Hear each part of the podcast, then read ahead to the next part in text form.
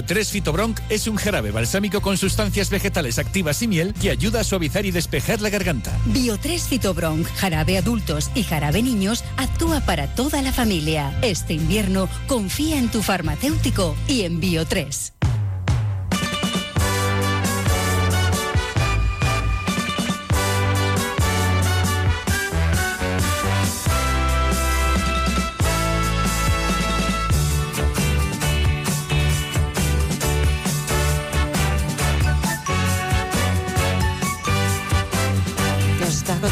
Miguel, las cosas que hacía Ira, que es que cogía un capuchón de onda cero, por ejemplo, ¿no? Y, y alrededor le montaba ponía oro, le ponía te lo no sé montaba qué. con oro y te lo montaba con un- en el Marbella Club. Que te creaba un- unas exposiciones preciosas de los de objetos arte te que, al, que, al, que al cabo del- de sus viajes eh, iba recolectando y ella los iba reinterpretando. Qué bueno. Tenía mucha fantasía en ese sentido.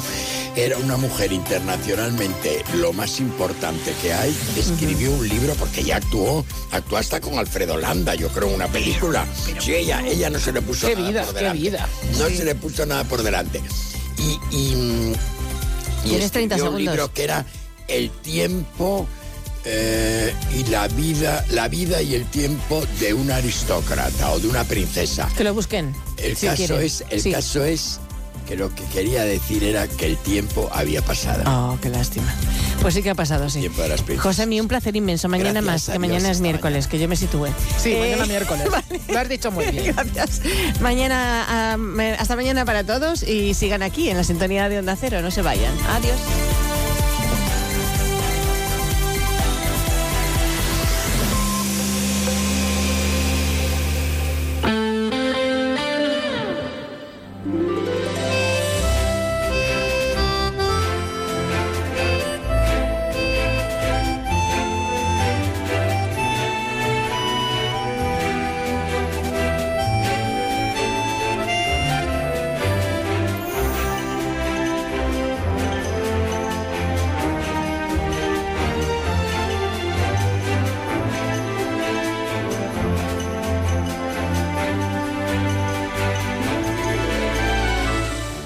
Tal están? Muy buenas tardes. Es martes 20 de febrero. Tenemos una temperatura a esta hora de 13 grados en el centro de la capital navarra y estamos ya preparados aquí en Onda Cero para comenzar un día más, más de uno Pamplona. Más de uno Pamplona. Marisa Lacabe. Onda Cero.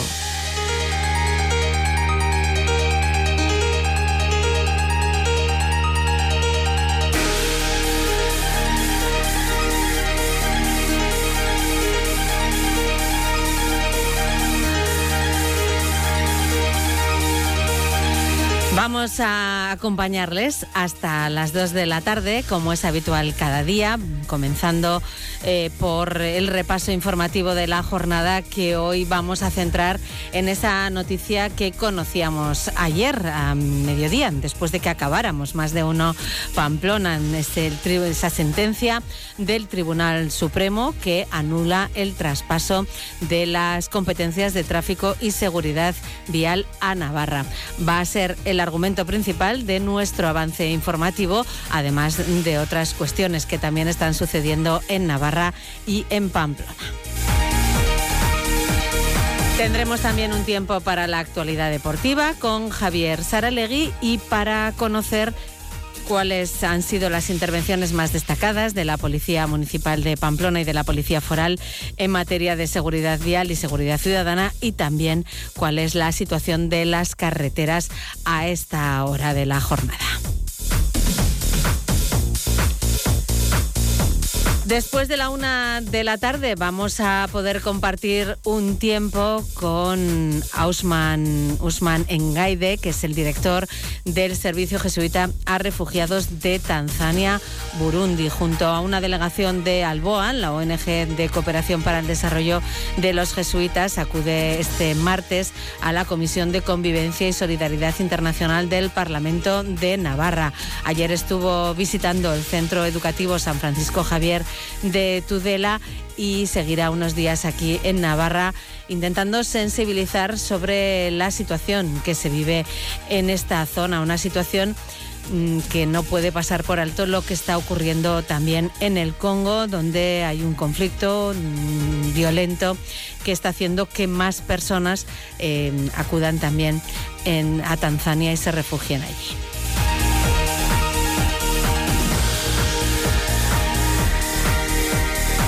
Además, nos iremos a conocer la ruta de la casquería que ha organizado ANAPE, una ruta de la que se puede disfrutar hasta el próximo domingo, 25 de febrero, en 31 establecimientos navarros.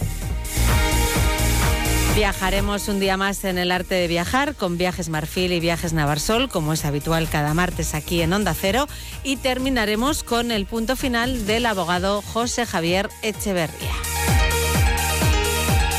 12 y casi 24 minutos, vamos ya con el avance informativo. Avance informativo, espacio patrocinado por Caja Rural de Navarra. Caja Rural de Navarra, siempre cerca.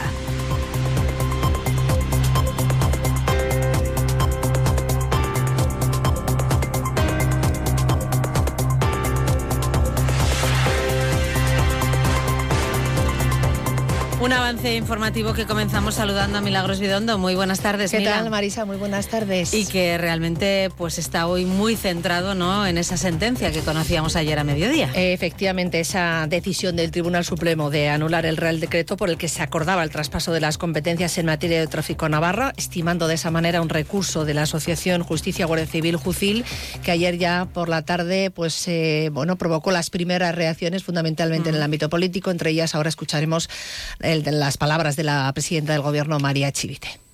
Bueno, pues nos quedamos con esas reacciones con Jorge Tirapu. Muy buenas tardes, Jorge.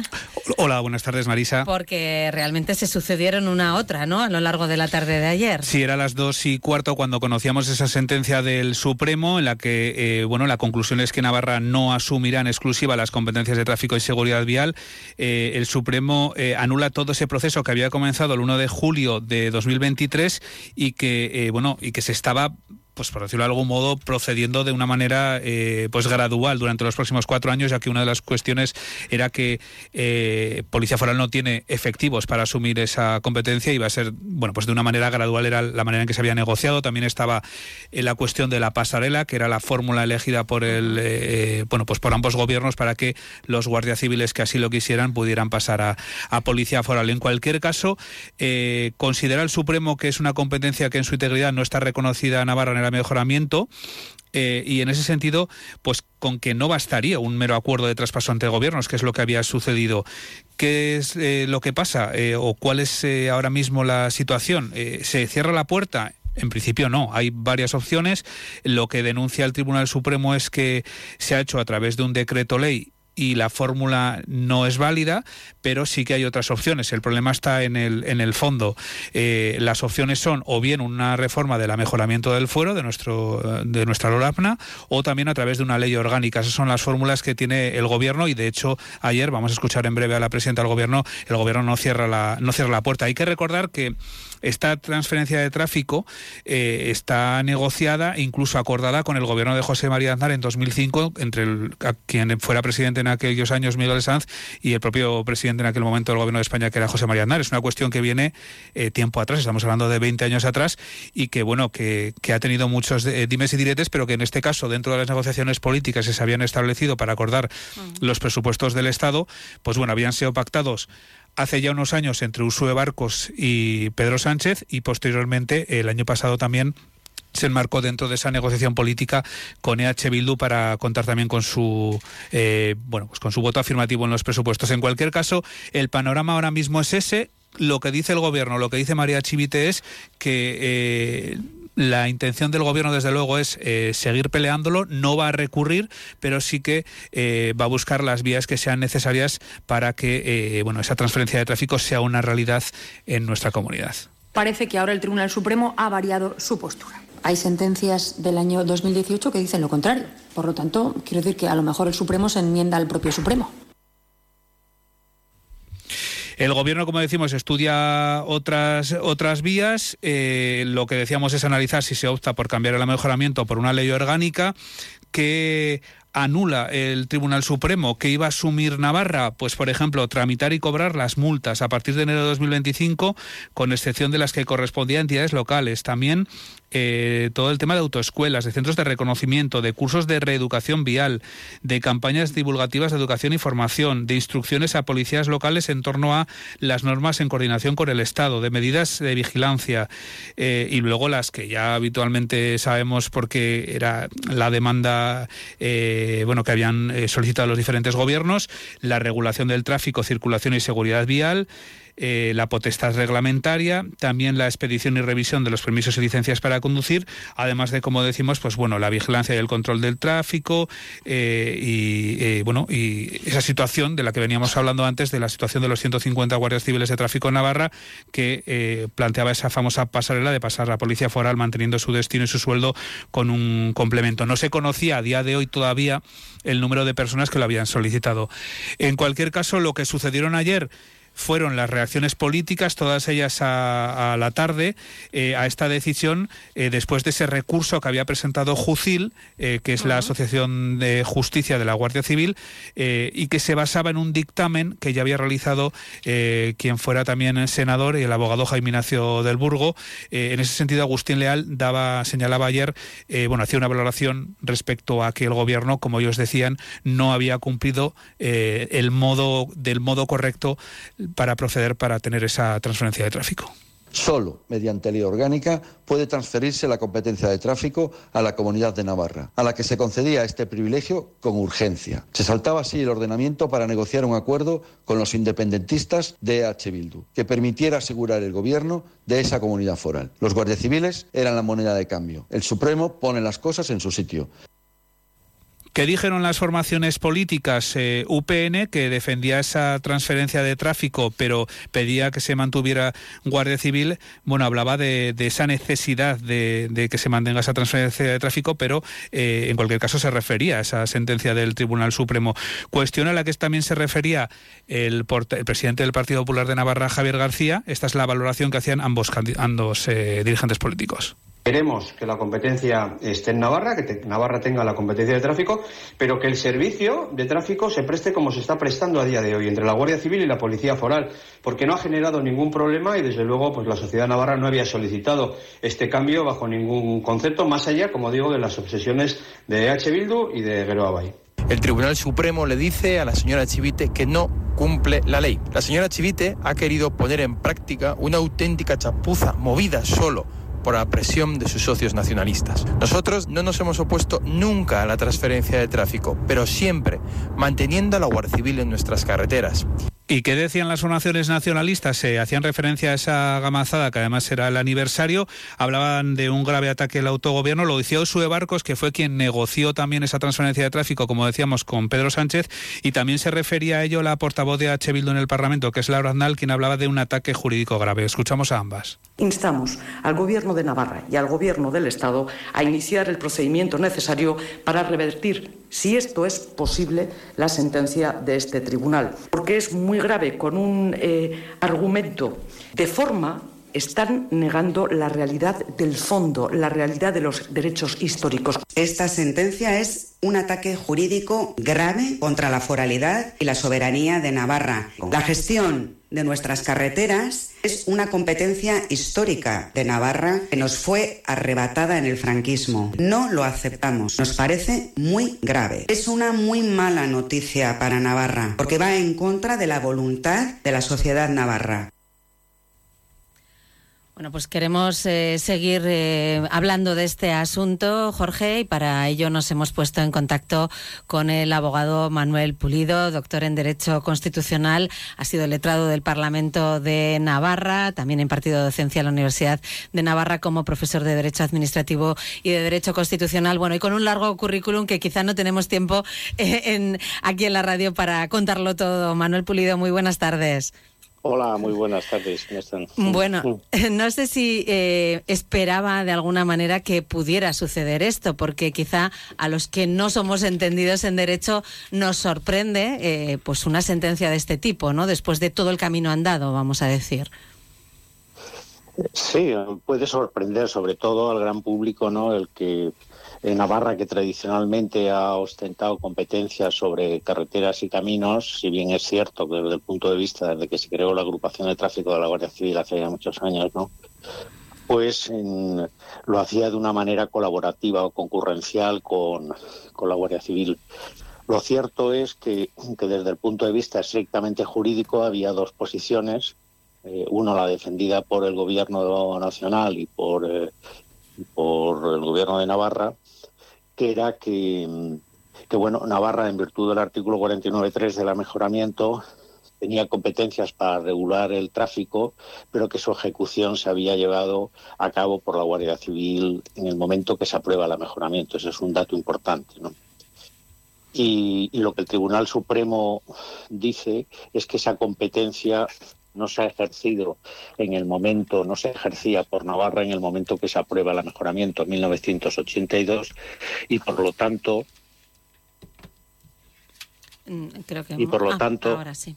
eh, si, mm, si se quiere que sea la policía foral y, y no la, la, la, Guardia Civil la que controle el, tráfico, la regulación, la sanción, etcétera, del tráfico, pues es necesario eh, o bien una modificación del mejoramiento por la vía del artículo 71.2, acuerdo entre el Gobierno de la Nación y el Gobierno de Navarra, aprobación por el Parlamento y aprobación por las Cortes Generales, o en su caso, el que se utilizase, como se hizo con la transferencia de los Mossos en Cataluña en 1987, una ley del 152, que es una ley de transferencia eh, de, del ejercicio de competencias. Eh, Esa, digamos que así resumidamente. Uh -huh.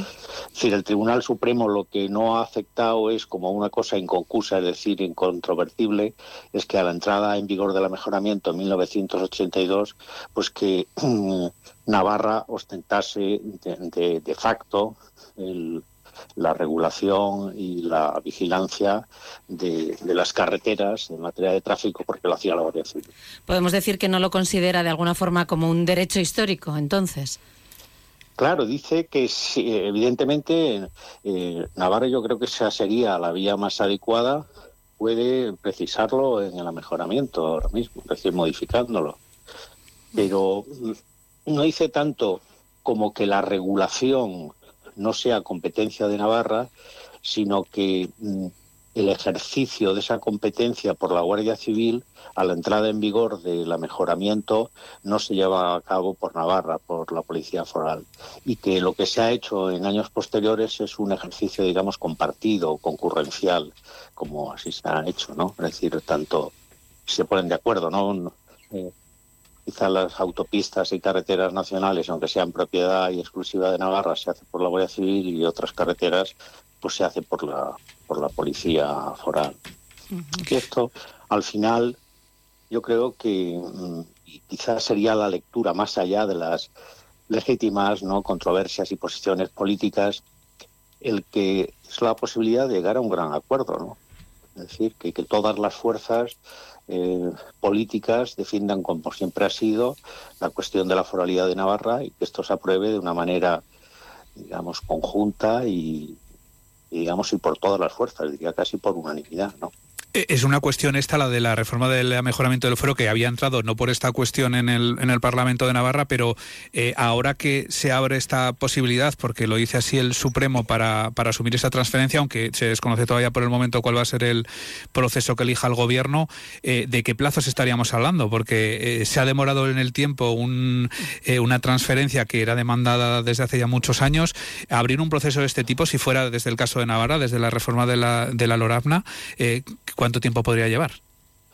Hombre, todo es la, la, digamos, la preferencia que le den los dos gobiernos y la tramitación. La tramitación no tendría por qué ser excesivamente compleja, porque la reforma del mejoramiento, tanto su aprobación en 1982 como las reformas posteriores que ha habido en el 7 y en el 10, pues tienen un trámite muy simplificado, porque se, se tramita en lectura única. Esto quiere decir que se, ni se presentan enmiendas ni nada, es decir, va al Pleno directamente, se aprueba o se rechaza, pasa al Senado y de ahí directamente al Boletín Oficial del Estado para convertirse en el ley, reforma de la, de la ley de mejoramiento. Unos meses, desde luego, tardaría. Esto es así. De todas maneras, el decreto, el Decreto este de traspaso de la competencia, es de abril del año pasado, 252-23 de 4 de abril, establece un plazo de cuatro años para el, ejercicio del traspaso de la competencia, porque no solamente es la vigilancia ¿no? de la carretera, sino además todo el tema de tráfico,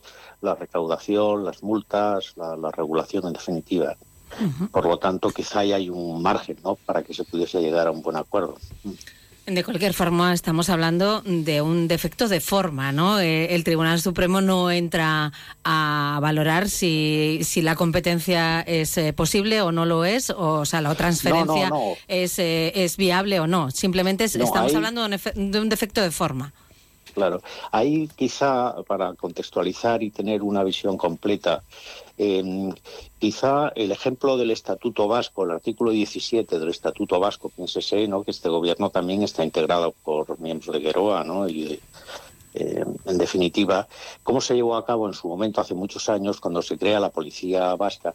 Pero el, Estatuto Vasco contiene una regulación en este punto mucho más completa que la del, mejoramiento del fuero, tanto en este precepto, el 49.3, que es el que dice que Navarra tiene competencia en la, regulación del tráfico, como en el 51, que es el que establece, digamos, la. Mm, pues. Eh, Navarra tiene una policía una policía foral, que eh, etcétera, ¿no? En, consecuencia, la regulación del Estatuto Vasco, y eso quizá ha podido, eh, digamos, el, no tener una visión, una perspectiva completa, se hizo a través de un traspaso de competencias porque Mm, tenían mayor concreción el, artículo 17 del Estatuto Vasco de lo que tiene el, el amejoramiento del fuero. Aquí se pensó que el 49.3 era suficiente, pero el Tribunal Supremo, a raíz de esta demanda que interpone los guardias civiles, la de la Guardia Civil, pues, eh, pues considera que una de dos, o se reforma el mejoramiento, como he dicho antes, o, se, o se utiliza una ley del 152 de transferencia como se hizo con Cataluña. Eso, si fuera una ley orgánica, la, la opción por la que optaran. Eh, una u otra, eso es ley orgánica, porque el amejoramiento, aunque es evidente que refuerza porque es una norma de naturaleza paccionada, se negocia entre el Estado o no, y, y, Navarra tiene que pasar por el Parlamento de Navarra y luego aprobarse por las Cortes Generales, pero la aprobación debe ser por ley orgánica y las leyes de transferencia también son aprobadas por ley orgánica.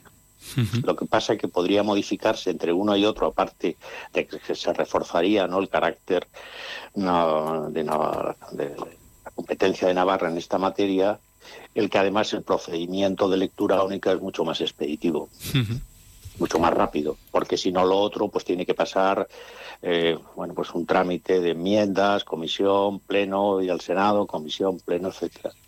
De todas maneras, por eso hablaba de la necesidad de un buen acuerdo, porque mm, no debe olvidarse que en el momento actual el Senado el, gobierno de la nación no tiene no tiene mayoría, bueno, a través de sus grupos parlamentarios y las fuerzas que le apoyan, no tiene mayoría en el Senado.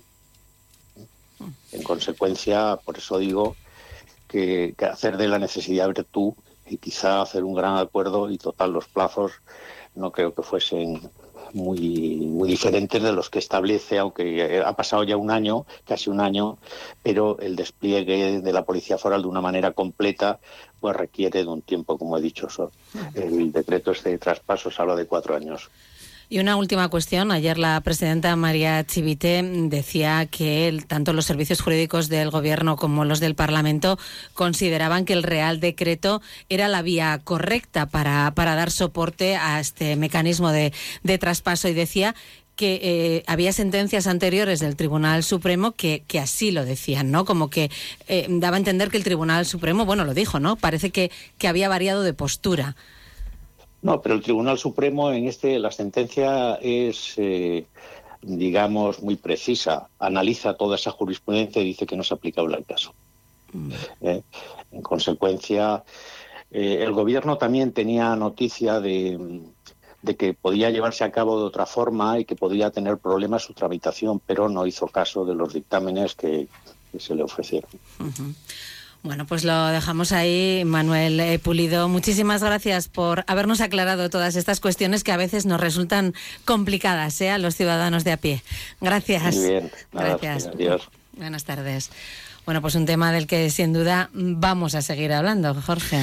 Sí, eh, ayer escuchamos esas valoraciones políticas. Ahora, como decíamos, y es una cosa que ha insistido mucho Manuel Pulido, tiene que ver con esa. Decía, es importante un consenso político eh, importante, es decir, de todo el arco parlamentario, eh, que en ese sentido, bueno. bueno hablaba hasta de oportunidad, ¿no? De, lograr ese consenso. Y en principio, bueno, las formaciones mayoritarias del Parlamento están de acuerdo, salvo entiendo que Vox. Así que en ese sentido no debería haber ningún tipo de problema. Ahora bien, habrá que ver cuáles son esas vías por las que opta el gobierno, porque como hemos dicho antes, eh, las patas son esas dos. Las opciones son las que son. Sí, la ley orgánica o la ley de mejoramiento del fuero que, a tenor de lo que escuchamos de los especialistas, de los eh, eh, magistrados en este caso, parece que quizás sea la vía más correcta, también porque es nuestra propia vía, la ley de mejoramiento del fuero. Muy bien, pues gracias Jorge, a las dos y media te escuchamos en el informativo. Muy bien, hasta luego.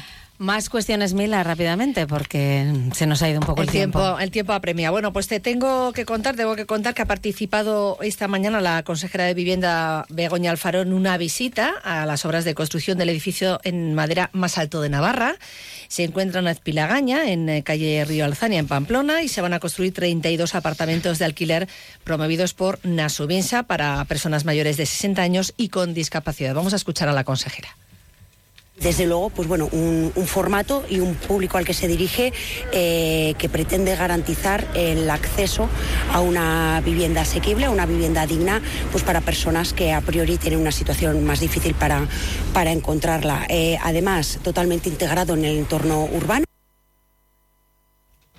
Eran las impresiones de la consejera de Vivienda, Begoña Alfaro, y también vamos a escuchar lo que decía al respecto eh, Alberto Bayona, que es el director gerente de Nasubinsa, y también Borja Izaguirre, que es el concejal delegado de Ciudad Habitable del Ayuntamiento de Pamplona. Es un tipo de respuesta que creo que las administraciones tenemos que dar cada vez más particularizado para un colectivo determinado. En este caso estamos hablando de apartamentos tutelados para personas mayores y para personas con discapacidad. Eh, tenemos que desde la Administración ser capaces de poner en marcha proyectos propios y en colaboración con, otras entidades eh, que sean respuestas eh, muy ajustadas a las necesidades o a los diferentes tipos de necesidades. Parte de los usos eh, va a albergar un centro comunitario y luego un almacén que sea diseñado específicamente para que puedan eh, albergar los gigantes, los gigantes del barrio. Sí. Bueno, las bondades arquitectónicas y constructivas ya las ha comentado Javier, el tema del Passive House y demás.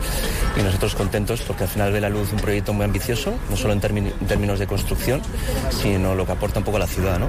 32 apartamentos protegidos para personas mayores en, en el barrio, creo que es bueno también para el barrio. Y nada, seguir encantados de seguir trabajando las dos instituciones y seguiremos colaborando con ellos. Y también, Marisa, hoy nos hacemos eco de un informe que ha presentado Comisiones Obreras, análisis gráfico de la situación del teletrabajo en Navarra, que dice que en el cuarto trimestre del año pasado, en Navarra, 18.400 personas asalariadas empleaban esta modalidad de trabajo. Vamos a escuchar a Joseba Eceolaza, secretario de Políticas Sociales y Públicas del sindicato. Hoy teletrabajan 5.000 personas más en Navarra en comparación con el año 2022. En pandemia es verdad que eran el 12,5% de las personas trabajadoras y hoy representan el 7,3%, pero como decía, hay una evolución ascendente que nos está indicando que esta modalidad de trabajo se está consolidando y se está ampliando en Navarra. Desgraciadamente, como en tantos otros temas, también en el teletrabajo existe una brecha de género. Bueno, pues luego escucharemos las luces y las sombras del teletrabajo o las ventajas y también los inconvenientes y las peticiones que de todo hay. ¿eh? Así es, así es. Qué recuerdos aquello del teletrabajo. En bueno.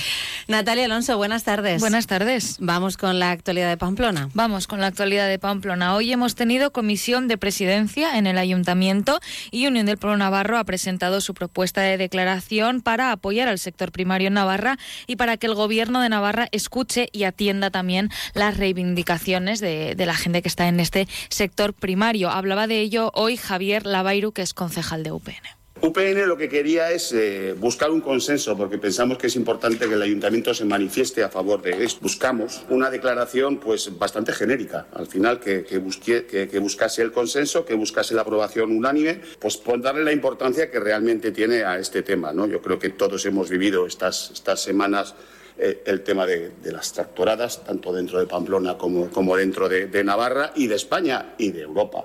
Con lo cual eh, nos dice que existe un problema real, un problema importante que es el sector primario en, toda Europa. ¿no?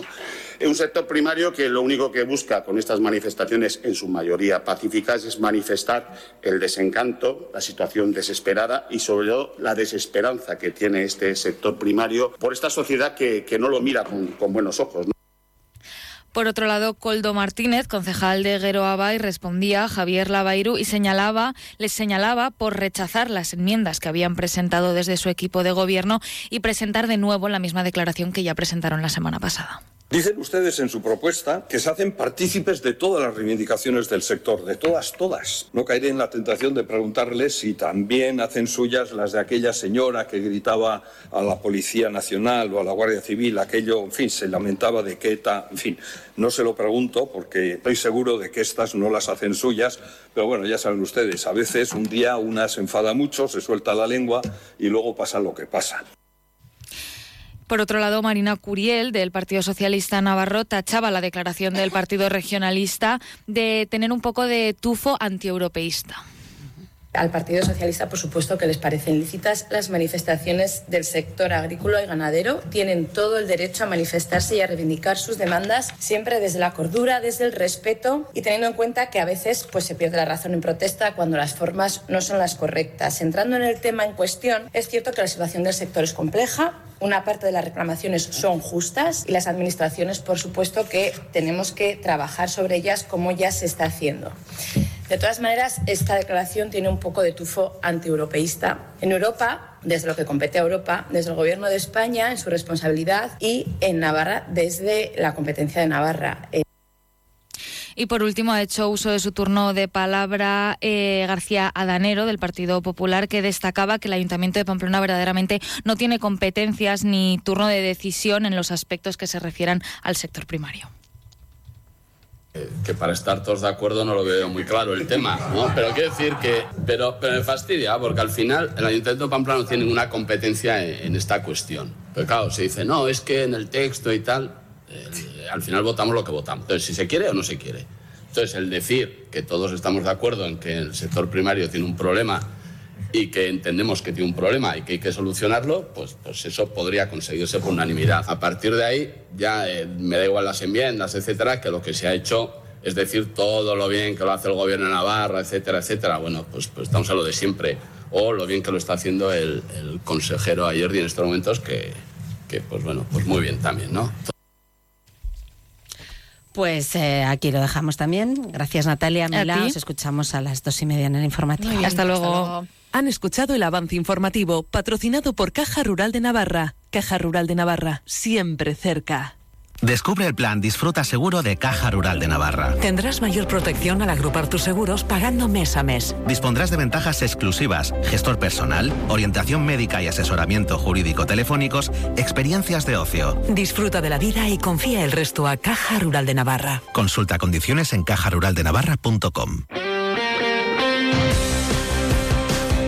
también rápidamente con la actualidad deportiva. Javier Saralegui. Hola, Marisa, buenas tardes. ¿De qué vas a hablar hoy en Onda Deportiva? Pues vamos a hacer eco de la noticia que contábamos en, cuando se produjo, justo creo que el viernes pasado, en el boletín informativo, y es que el equipo Ken Pharma va a participar en la Vuelta Ciclista a España. Ha recibido la invitación de la organización, de manera que les dejamos reposar un par de días y hoy charlaremos con Juan Joroz, el director deportivo de Kern Pharma, para ver cómo se está preparando el equipo para esta competición, que posiblemente haya trastocado todos los planes de la temporada, haya que rehacer el calendario y para hablar de este equipo Navarro Pro Team y de su filial Finisher que se eh, presenta este viernes. Mañana, recordemos, Fútbol Sala, Copa del Rey sobre la Juega Sota, cuartos de final, última ronda previa, previa ya a la final a cuatro. Después de dos derrotas duras contra equipos de abajo, ya está de viaje el Sota, salido esta mañana. Pachu participará en ese partido. Bueno, venimos en una dinámica mala, pero el chip ya desde hoy ya es diferente, partido nuevo, competición nueva, es una oportunidad muy buena para volver a estar ahí en, entre los cuatro mejores de la competición y bueno, eh, lo afrontamos con muchas ganas, con, con, una ilusión tremenda. Yo creo que es muy, un partido muy bonito de jugar, de los que nos dedicamos a esto para jugar este tipo de partidos, al final competir contra rivales grandes, en, en campos difíciles, contra mucha gente animando y creo que va a ser un partido muy bonito, muy competido, muy difícil, muy correoso, pero que vamos a darlo todo como equipo y como grupo para, para traernos la victoria a Pamplona y para meternos en esa Final Four de Copa del Rey. Mañana a las nueve y media de la noche del partido y luego ya se quedan por allí para jugar después en Murcia. Uh -huh. Pues eh, gracias Javier, ahí lo Adiós. dejamos. Hasta luego. Más de uno Pamplona, Onda Cero. Eh, tú. Sí, sí, tú que ya conoces bien la cuchara de Martín y su oferta gastronómica. Que sepas que ahora abren de lunes a sábado a mediodía y a la noche. Y por supuesto los domingos a mediodía. Además, ahora también te llevan los arroces a casa. Busca Arrocería Cocot en la aplicación de Globo y disfruta de la cuchara de Martín en tu salón. Ya sabes, la cuchara de Martín, 948 33 20 33, al lado de la taconera, donde el Tres Reyes.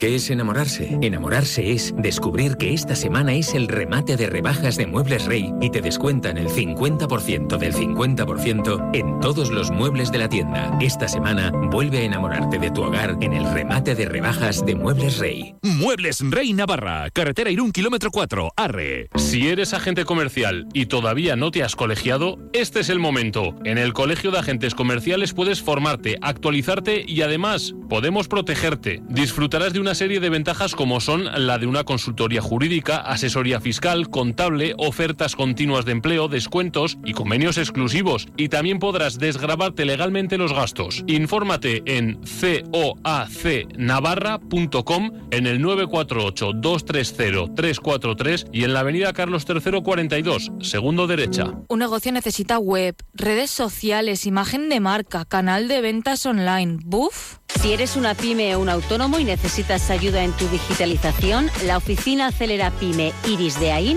la Asociación de la Industria de Navarra, te ofrece asesoramiento sin coste. Entra en oapiris.ain.es y comienza tu transformación digital. Más de uno Pamplona, Onda Cero. La previsión del tiempo. Tenemos cielos mayormente soleados con algunos intervalos de nubes altas por la tarde. Los vientos soplan flojos del norte y noroeste, tenderán a variables al final del día. Las temperaturas mínimas descienden, las máximas suben, un ascenso más acusado en el noroeste. Las temperaturas son prácticamente primaverales, llegaremos hoy a 16 grados en Pamplona, tenemos 12 a esta hora.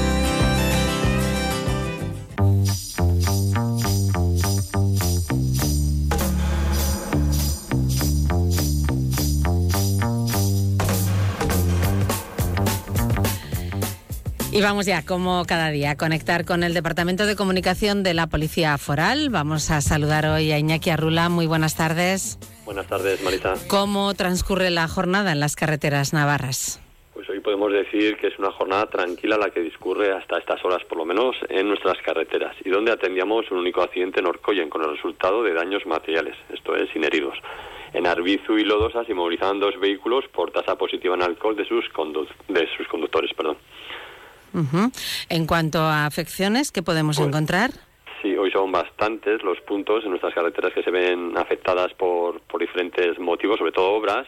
En rondas, en red principal, en rondas de Pamplona, en Berriozar, Arrinoain, en la RAUN Autovía de Leizarán, Elizondo Nacional 121B, en Campanas y Caparroso Nacional 121 y en los túneles de Yesa, Autovía del Pirineo. En cuanto a la red secundaria, son también bastantes las vías afectadas a su paso por eh, Beramendi, Viana, Lumbier, Aibar, Tafalla y San Adrián. Recordar que sigue cortada la Navarra 6000 entre Arlegui y Subiza. Y en cuanto a la seguridad ciudadana, ¿qué podemos contar? Pues en este ámbito hoy resultaban detenidas tres personas, dos en Fontellas por un delito de hurto y otra en Tudela por daños. Y para finalizar, patrullas tenían que acudir a Lodosa por un robo con fuerza en un establecimiento. Muy bien, pues ahí lo dejamos. Gracias, hasta mañana. A vosotros, hasta mañana. Vamos a saludar también a Francisco Aldunate, portavoz de la Policía Municipal de Pamplona. ¿Qué tal? Buenas tardes. Muy buenas tardes. Repasamos las alteraciones del tráfico que podemos encontrar en la ciudad. Sí, la verdad que un día bastante tranquilo. Hemos tenido la opción de salir un poco a las vías, por así decir, de la ciudad y el tráfico está pues bueno todo todo muy muy muy tranquilo. Un día un día maravilloso además un día muy especial y además eso eh, lo que os digo en cuanto a las alteraciones solo destacamos la calle Alberto Tocacheverría eh, que encontraremos cortado en el tramo entre las Blancas y Mutilva Alta y la calle Zolina, donde también hay cortado el tramo comprendido entre las calles Laviano y Valle de Aranguren. Eso es lo único que tenemos que destacar así en el tráfico. Bueno, pues tranquilidad, sin duda. Sí, sí. En cuanto a intervenciones en materia de seguridad vial y seguridad ciudadana, ¿también podemos hablar de tranquilidad o ahí no? Pues sí, eh, la jornada completamente tranquila. De hecho, destacamos incluso que a lo largo de esta mañana no hemos llegado a atender ningún accidente. Un accidente laboral se ha atendido de lesiones muy leves, pero bueno, todavía está un poquito por investigar. Y hemos atendido eh, la totalidad desde ayer, desde última hora que hablamos contigo, en nueve accidentes, eh, todos ellos daños materiales, dos personas sufrieron lesiones de carácter leve. Asimismo, ya pasando a seguridad ciudadana, hemos atendido 67 intervenciones, las cuales ha requerido nuestra presencia, y destacamos pues bueno pues las ayudas a personas en mal estado como fueron en varios casos que tuvimos que acercarnos a colaborar con sanitarios asimismo en la tarde también se colaboró con la unidad de bomberos para la extinción de un fuego de un vehículo eh, un vehículo que circulaba por la calle Sadar por causas fortuitas eh, de índole mecánico comenzó a arder y bueno el, su conductor tuvo que salir a trote, por así decir. Bomberos llegaron al lugar, eh, extinguieron el, fuego y, ahí quedó, quedó en ello. Bueno. Y, ya pasando al ámbito judicial, pues decirte que se han recogido siete denuncias penales, eh, no destacamos ningún tipo de detención, pero sí que queremos eh, recordar un poquito, eh, las denuncias que se han recogido la mayoría corresponden a hurtos de distinta entidad, eh, pero bueno, algunos de estos corresponden a hurtos en interiores de vehículos. y referente a esto, pues queremos recordar a toda la ciudadanía que evite dejar objetos visibles que puedan llamar la atención a estos amigos de lo ajeno. Eso es, hay que, no hay que dar facilidades al menos. No, no, no, desde luego que, que, si hay algo a la vista, pues eh, todos sabemos además, eh, todos ya lo sabemos, quizás son despistes o bueno, eh, pero eh, en este caso incluso algún repartidor pues ha tenido la mala suerte de haber dejado algún elemento en la cabina y bueno, pues así ser, ser sustraído. Pues hay que tener un poquito de cuidado. Gracias, Francisco, hasta mañana. Gracias a vosotros y hasta mañana a todos. Llegamos de esta forma a la una de la tarde. Hacemos un alto en el camino, conocemos la información nacional e internacional y en unos minutos estamos de vuelta en Más de Uno Pamplona. No se vayan.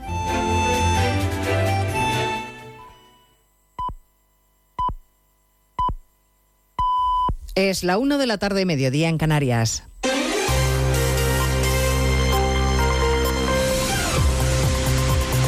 Noticias en Onda Cero. Buenas tardes. Avanzamos a esta hora algunos de los asuntos de los que hablaremos con detalle a partir de las 12 en Noticias Mediodía, con primera parada en la calle Génova, en la sede del Partido Popular, donde el presidente Feijó y los varones del partido arropan al vencedor del domingo en Galicia. Ha habido abrazos, ovación y muñeira en el recibimiento triunfal. Alfonso Rueda en el Comité Ejecutivo del Partido, sede de Génova, José Ramón Arias. A esta hora siguen los análisis internos en la reunión del Comité Ejecutivo del Partido sobre las elecciones gallegas del pasado domingo y sobre la coyuntura política actual. Todo en un ambiente de celebración por los resultados obtenidos con la mayoría de varones asistiendo a esta reunión. Uno de ellos, el presidente aragonés, Jorge Azcón, se sorprende por la falta de autocrítica del PSOE. Yo creo que el Partido Socialista no está entendiendo nada. Yo creo que el Partido Socialista no está eh, haciendo ni la más mínima autocrítica. Y creo que quitarse la responsabilidad por parte de Pedro Sánchez es muy responsable. Se espera que la intervención Alberto Núñez Feijóo insiste en el mensaje lanzado ayer en Galicia de que la agrupación del voto es la clave para terminar con el sanchismo. En el Partido Socialista se sigue haciendo la digestión de los malos resultados del domingo y de los dardos del único varón socialista, el castellano manchego García Paje, que puede presumir de gobernar su comunidad con mayoría absoluta. Esta mañana en más de uno, el líder del PSOE madrileño, Juan Lobato, ha compartido con Paje la idea de que hay que hacer una reflexión y tomar decisiones, aunque siempre desde la lealtad al líder. Y al contrario que los ministros del gobierno de Sánchez sí ha reconocido la gran fortaleza que el Partido Popular tiene en Galicia. Yo creo que la clave el domingo y lo que hay que reconocer y felicitar es la fortaleza del PP en Galicia que se ha demostrado en que después de tantos años, oye, mantener casi el mismo porcentaje que tuvo Feijóo, pues eso demuestra una fortaleza enorme de un partido que, claro, que tiene un arraigo territorial muy importante. Y bueno, pues yo creo que esa es la principal conclusión. Acaba de empezar la rueda de prensa posterior al Consejo de Ministros. La portavoz Pilar Alegría ha iniciado la comparecencia con una felicitación no ha sido para Alfonso Rueda, sino para la primera mujer que recibió una vacuna contra el COVID en nuestro país, Araceli, que ha cumplido 100 años.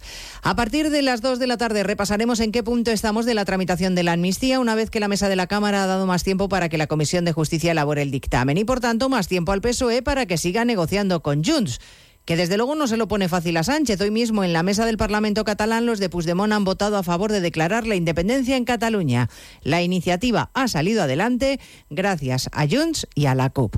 Hoy además ha llegado al juzgado de García Castellón la respuesta de Suiza a su petición de ayuda en la investigación sobre tsunami. Pide más información antes de colaborar Eva Llamazares. Suiza sigue remoloneando y antes de responder a la última petición de ayuda judicial del juez de tsunami pide más información y en concreto los datos precisos que implican a la dirigente de RC, Marta Rubira, en las manifestaciones que bloquearon el Prat, entre otras instalaciones, y que fueron organizadas por la plataforma. Resulta difícil definir su pertenencia a Tsunami, dicen.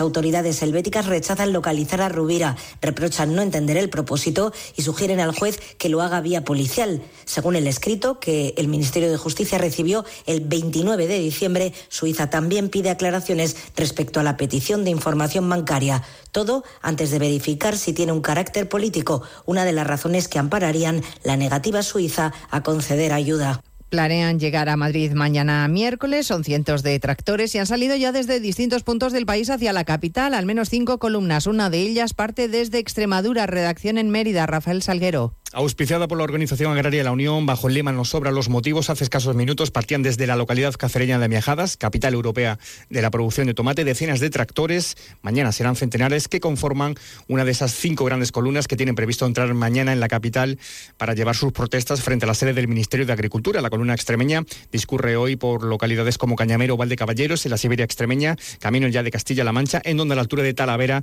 se unirán a otra de esas columnas para ceder ya mañana a Madrid, en donde la previsión la que se marcan es colapsar la capital. Y a partir de las dos les contaremos además las novedades del caso Navalny. Rusia se niega a que se investiguen las circunstancias del fallecimiento del opositor a Putin y siguen sin facilitar el cuerpo a sus familiares. La madre exige un día más que le dejen despedirse de su hijo, Asunción Salvador. Déjenme ver a mi hijo de una vez para poder enterrarlo como Dios manda, pide la madre de Navalny. Su viuda acaba de publicar un mensaje similar en la red social X. Devolved el cuerpo de Alexei y dejad que sea enterrado con dignidad, ha escrito Julia Navalnaya después de que las autoridades rusas hayan comunicado que van a conservar el cuerpo del opositor durante dos semanas para realizarle análisis químicos. Y en Moscú, entre tanto, y pese a los centenares de detenciones del fin de semana, un grupo de opositores ha pedido al ayuntamiento autorización para celebrar el 2 de marzo una marcha en memoria del propio Navalny y del también opositor Nepsov, asesinado junto al Kremlin en 2015. hablamos de todo ello en 55 minutos, cuando resumamos la actualidad de esta mañana de martes 20 de febrero. Elena Gijón, a las 2, Noticias Mediodía.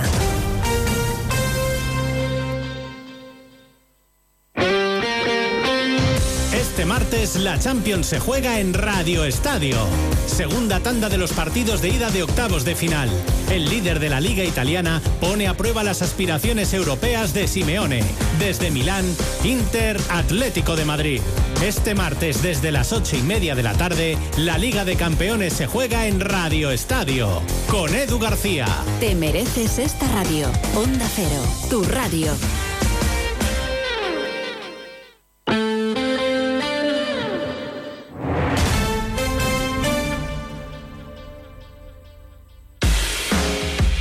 Participa en la octava edición del Medio Maratón Zubiri Pamplona Iruña el próximo domingo 24 de marzo. Inscríbete en la primera media de la primavera en la web zubiripamplona.com y disfruta de un recorrido inigualable que atraviesa el Prepirineo Navarro, el Camino de Santiago, el Paseo de Larga, se adentra dentro del recorrido del encierro para finalizar en la plaza del Ayuntamiento de Pamplona. Promueve Diario de Noticias. Patrocinan CaixaBank. AENA, Ayuntamiento de Pamplona, IMQ, Centro Porsche Pamplona, Magnesitas Navarra, Interesport, Lacturale y Joma.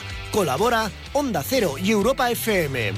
Últimos dorsales disponibles. Date prisa y no te quedes sin el tuyo. ¿Por qué repostar en Eurocam? Porque la mejor energía es la que cuida tu motor y cuesta menos.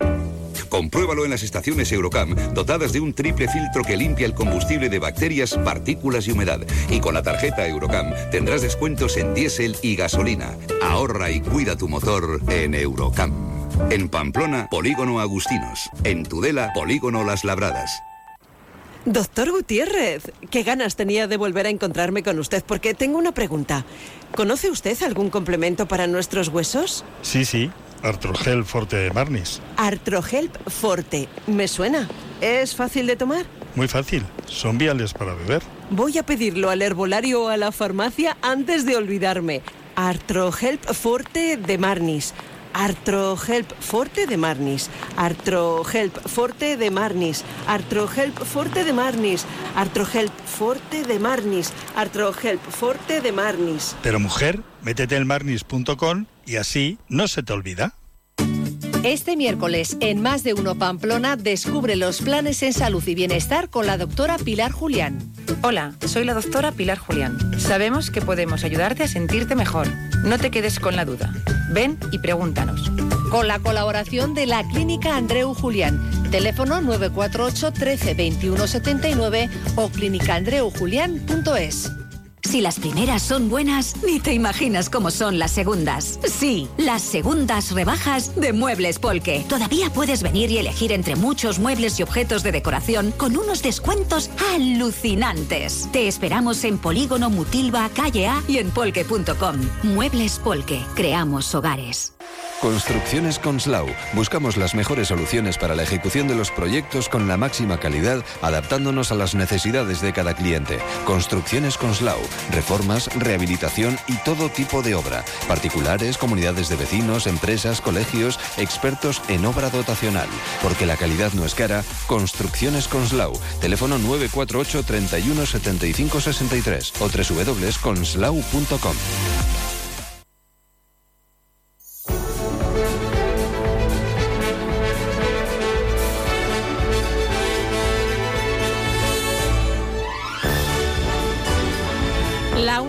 y nueve minutos. Seguimos en más de uno Pamplona. Ya saben que les vamos a estar acompañando como cada día hasta las 2 de la tarde en este martes 20 de febrero. Un día que es estupendo para donar sangre porque todos los días lo son. Ya saben que si eh, tienen dudas, si quieren resolverlas, lo pueden hacer a través de la página web de Adona, que es la Asociación de Donantes de Sangre de Navarra, www.adona.es.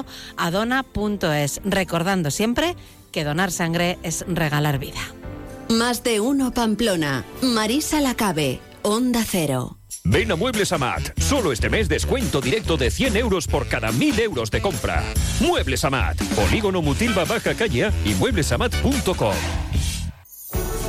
Con motivo de la celebración en Baluarte de la decimoctava edición de la Feria Internacional de Turismo Navartur Reino de Navarra, del 23 al 25 de febrero, más de uno Pamplona se emitirá desde la feria para conocer de primera mano los atractivos destinos que nos proponen el espacio de encuentro con compradores internacionales procedentes de siete países y todas las actividades de Navartur ese fin de semana. Viernes 23 de febrero, desde las 12 y 20, más de uno Pamplona, desde Navartur. Te mereces esta radio. Onda Cero, tu radio.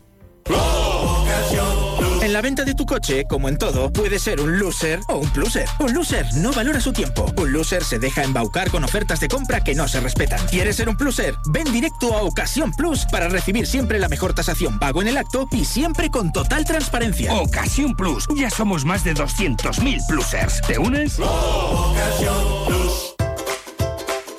Fontanería Iruña, rápidos y económicos. En Fontanería Iruña realizamos grandes y pequeños trabajos como aerotermia, suelos radiantes, cocinas, baños, calefacción y servicios de fugas. También tenemos servicio de urgencias 24 horas los 7 días de la semana. Teléfono 679-666-997. Recuerda, Fontanería Iruña, teléfono 679-666-997. Hola Ana, qué bien te veo. Sí, vengo de Óptica Russo y estoy súper contenta con mis nuevas gafas para la hipermetropía. Tienen unas lentes más finas por lo que son comodísimas. Y además con estos cristales mis ojos se ven más naturales en forma y tamaño. Menudo cambio. La verdad es que estás genial. Tú también puedes ver bien y verte mejor. Este mes ven a Óptica Russo y aprovecha esta oferta en lentes de hipermetropía. Óptica Russo, Chapitela 21 y Avenida Bayona 9, Pamplona. Onda Cero Pamplona, 94.2.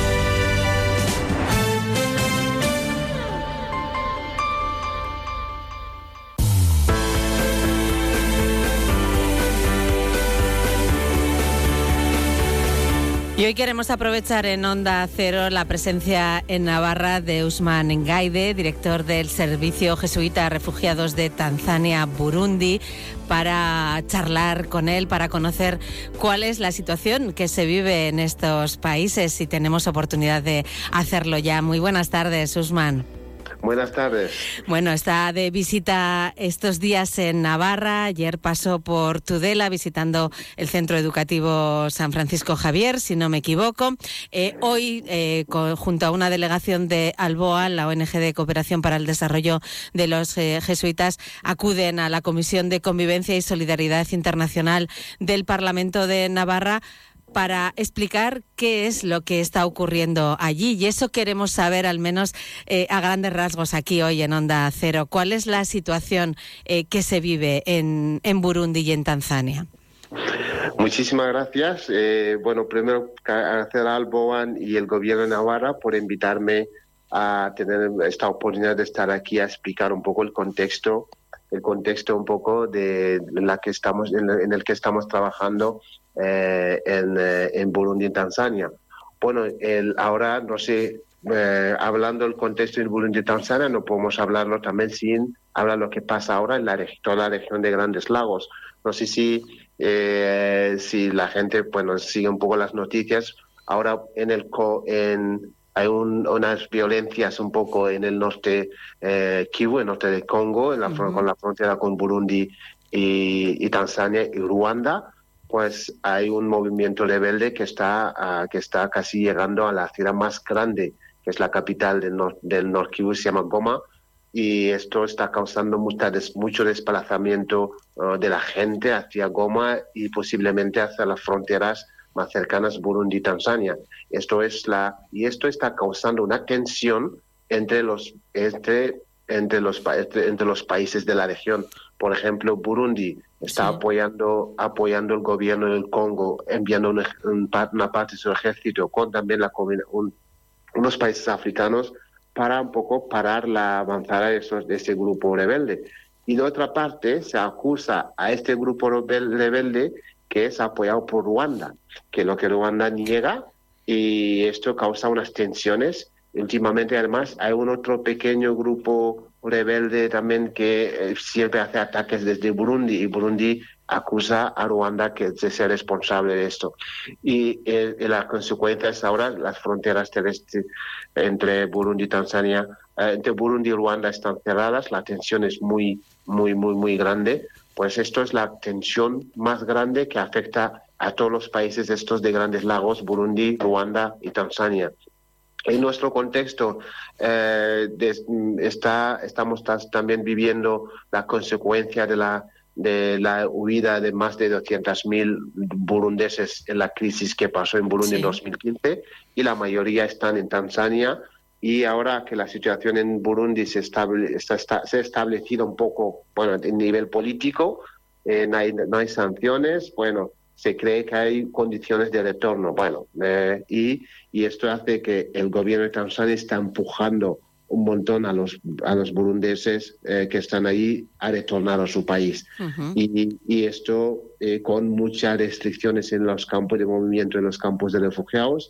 Y bueno, y ahora, viendo la situación ahora, pues el gobierno, la comunidad internacional y sobre todo también Naciones Unidas con ACNUR, eh, ven que sí que hay condiciones de retorno que, que están ahora pero las condiciones económicas del país. Claro, yo iba a preguntar porque tengo entendido que Burundi es de los países más pobres del mundo, ¿no? Eso es, eso es. Es un país eh, muy pobre. Desde el índice, si cogemos el índice IDH, está eh, a rango 187, 187 sobre, mil, sobre 191 país. Y es el segundo país más pobre del mundo con una renta per cápita de 312 dólares al año. Pues, eh, eh, pues la situación es difícil, las condiciones en la zona del retorno uh, muy, muy, gran, muy, eh, peores porque y también la, la inflación en Burundi es enorme, casi llega al 100%, y, y, nada, pues estas, todas esas, además es un pequeño país de 21 mil kilómetros cuadrados por 12 millones de personas, pues imaginaros la, la tensión sobre la tierra de, mm. esto y, la actividad más grande de Burundi económica en la que les sacan un poco de visas es la agricultura, que no es no está muy desarrollada, a pesar un poco, a pesar del café y, del té, pero no lo que lo que viene de esas dos de esos dos recursos grandes no, no, no son suficientes para para que el, para garantizar al país las divisas que necesita para un poco suministrarse de, de, medicamentos, de otras necesidades básicas. Pues, y también esa, ese, esa, esa tensión un poco regional también hace hace que uno, hay una instabilidad, uno no se sabe lo que va a pasar. Hmm. Eh, se, puede, se puede estallar en cualquier momento. Y las principales víctimas de esto son la población pobre, la población refugiada, desplazada, y con las crisis ahora en, en el mundo, pues no hay, no hay, no existe un, gran enfoque de lo que está pasando ahí y, y esto afecta mucho a las poblaciones en la zona. Claro, eh, el Congo está viviendo, como decía, esa, esa zona, una situación de una violencia además eh, eh, bastante llamativa, ¿no? Bastante intensa, así que suponemos que va a haber más personas que salgan del Congo. En principio, Tanzania es el país más, más tranquilo, entre comillas, ¿no? De, de la zona. Eso es, eso es. Tanzania es el país más tranquilo de la zona y esto hace mucha presión a ese país. y está ahora, bueno, han sido muy receptivos de los refugiados en los años pasados. Por ejemplo, han, recibido los refugiados de los 73, 93 y en los 2000 y luego ya han dicho que, bueno, ya no podemos, ya no podemos y hay que, sobre todo los burundeses, que hay una solución durable que es decir, que pueden volver, que vuelvan. Y los congoleños sí que toleran porque saben que es la situación en el Congo es difícil. Y yo creo que están conscientes que es el único país eh, que, está en paz en la región, pues mucha presión y, y hace que, bueno, crea eh, hay muchas tensiones ahí en, en, esa región y esto les crea mucha presión y ahora ya no quieren más burundeses y esto hace una situación muy... Y ahora con lo que pasa en el Congo, como ha, como ha dicho ahora, bueno, eh, se espera también si no se para esto, esto, es decir, si no se encuentra una solución a corto plazo, ahora mismo, sobre lo que la, la inversión, la invasión ahora, es decir, el ataque de los rebeldes del M23 a Goma, pues esto no va a decir que se espera a mucha movilidad también hacia las fronteras más cercanas, Burundi y Tanzania. Todos esos refugiados eh, están viviendo en, en dos campos de, refugiados, ¿no? Eh, ¿Cómo es eh, la vida en esos campos? Eh, sí, viven en dos, por ejemplo, en Tanzania hay dos campos grandes de refugiados, que cada uno tiene casi 100.000 a 100.000 refugiados. Eh, bueno, los dos 130.000 eh, burundeses y uh, unos 80.000 eh, casi congoleños. Y la parte, la, una, uno en, en Tanzania que se llama Nduta, este es, principalmente son burundeses, y otro se llama Nyarogusu, y este está dividido entre burundeses y tanzaneses, pero están casi separados. Es decir, burundeses viven en un lado y los, eh, los eh, congoleños en otro lado. Y para los eh, y ahora la tendencia en Tanzania es cerrar esos campos.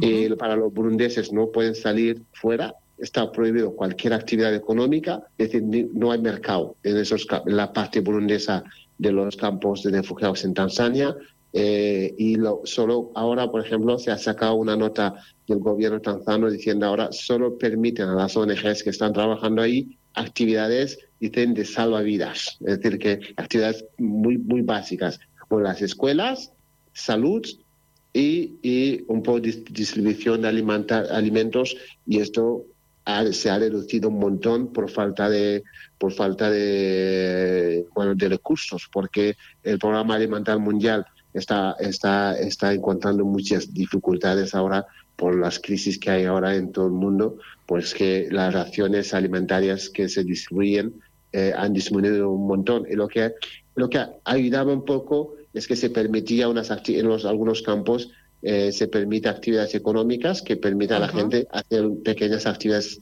eh, de comercio para un poco completar de las raciones que se les distribuye. Como está esto está, está prohibido ahora en los campos donde viven los burundeses, pues la situación es, es está peor.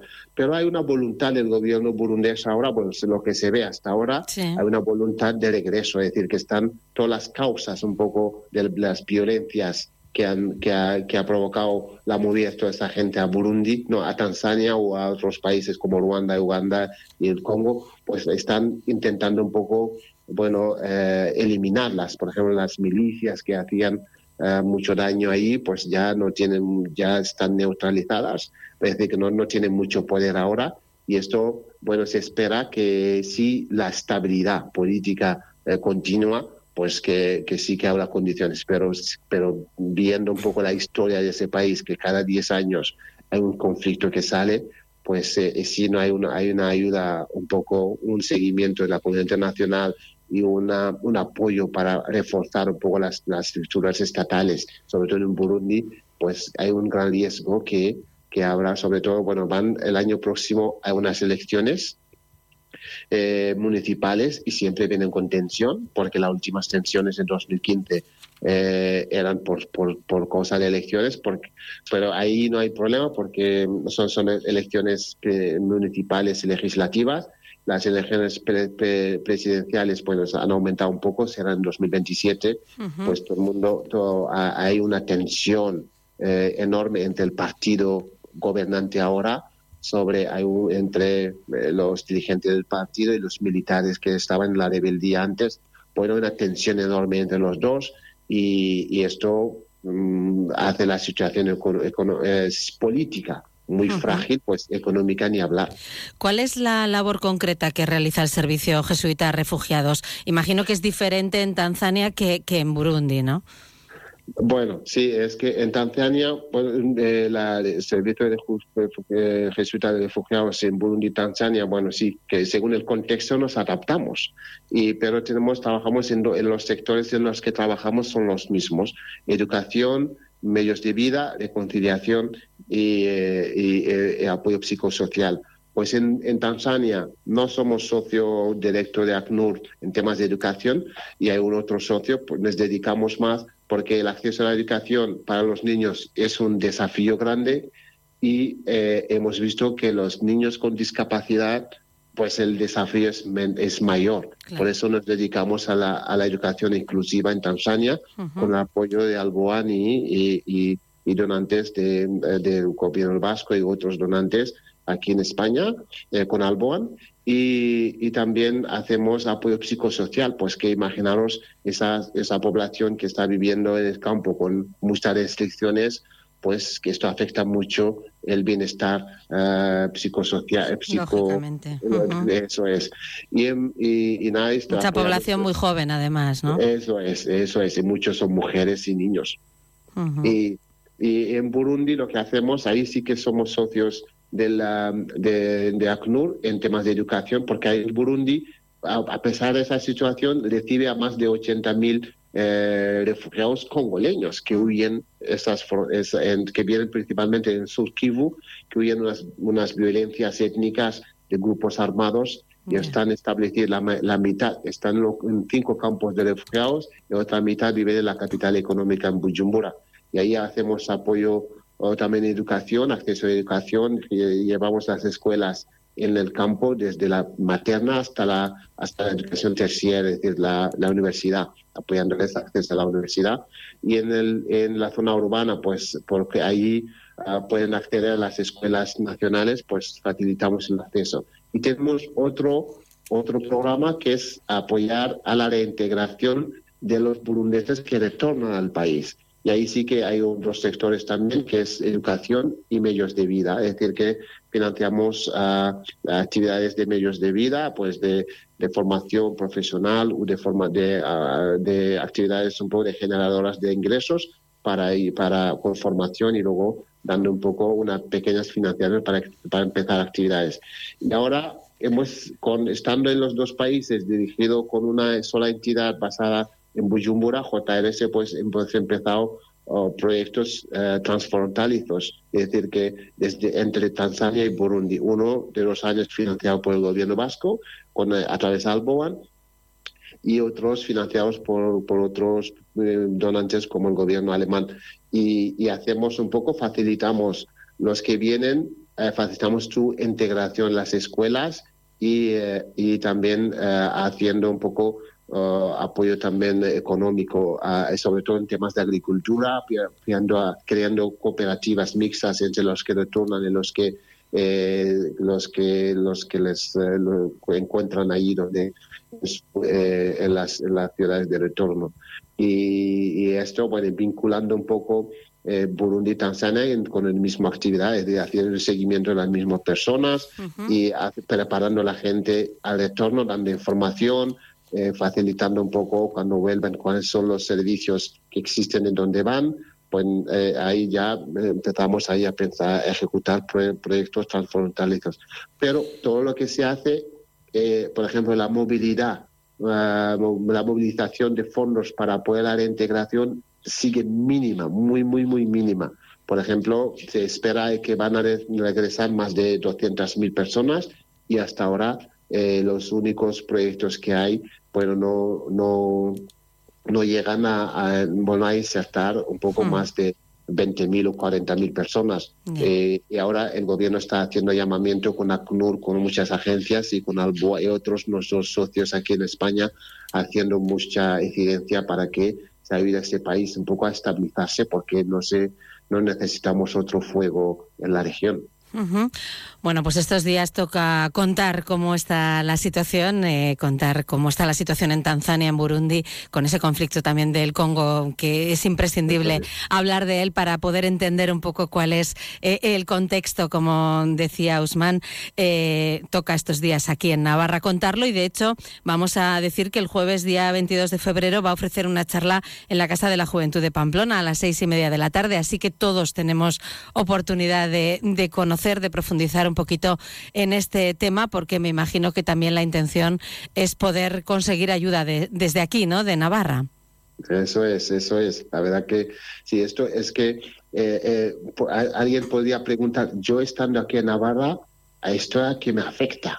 Pues sí que te afecta, es decir, que porque el mundo está es muy globalizado ahora y lo que pasa allí, porque tu consumo, el consumo que haces aquí afecta, porque todo es lo que pasa ahora en el este, en el este del Congo, y ahí es por eh, eh, lo que sale fuera son cosas ahí étnicas, no sé qué, pero de detrás es por recursos naturales, es decir, cada uno tiene que, controlar esos recursos que son la base de muchos productos de consumo que, que, se utilizan ahora en mucho en todo el mundo, incluso aquí mm. en Europa, como los móviles, el coltán, el, coltán. Ahí, sí, sí. el oro, el oro que nos ponemos ahí, pues viene de ahí, la mayoría, mucho viene de ahí, eh, y otro, eh, otros también, eh, y bueno, con nuestro consumo y con nuestro, uh, es, pues puede, podemos influir un poco en las, en las, en las los intereses económicos que causan todas esas crisis en esas zonas. Uh -huh. Y también hay, hay, otras cosas, también incidencia aquí uh -huh. para que los gobiernos un poco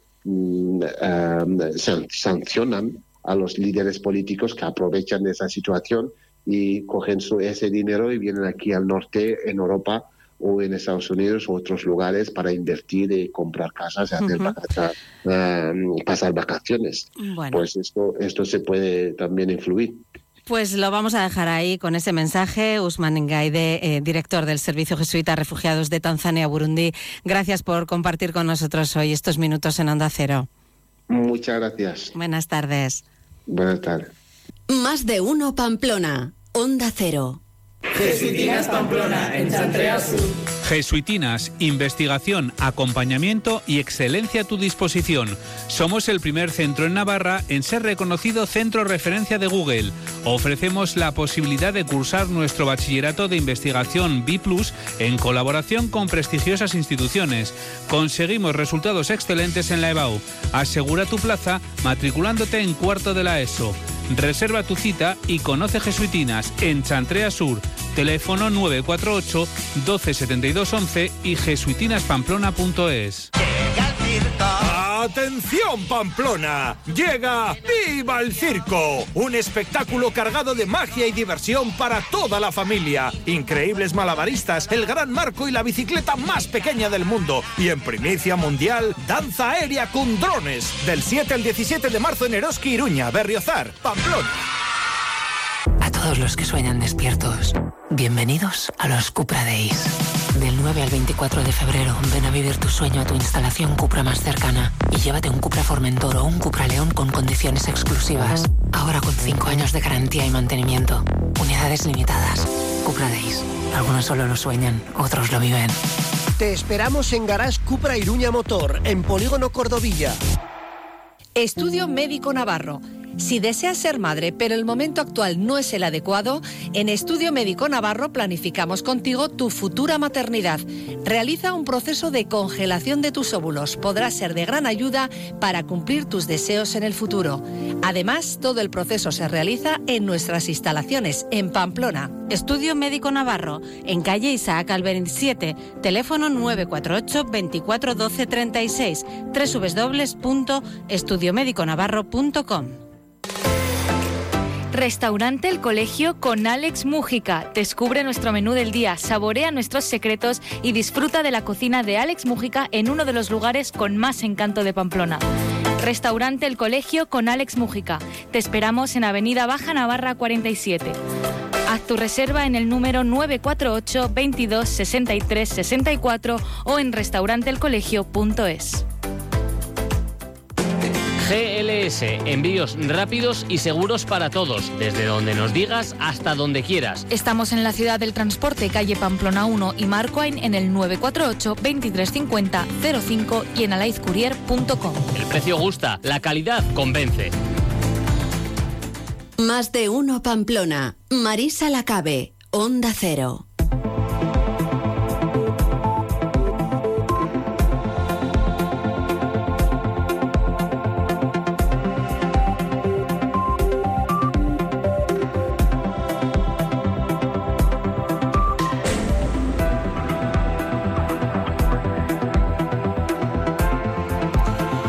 Seguimos, seguimos en Onda Cero, acercándonos ahora en más de uno Pamplona a la ruta de la casquería que ha organizado ANAPE, la Asociación Navarra de Pequeña Empresa de Hostelería. Tenemos tiempo hasta el domingo 25 de febrero de aprovechar esta oportunidad. Beatriz Huarte, secretaria general de ANAPE, muy buenas tardes.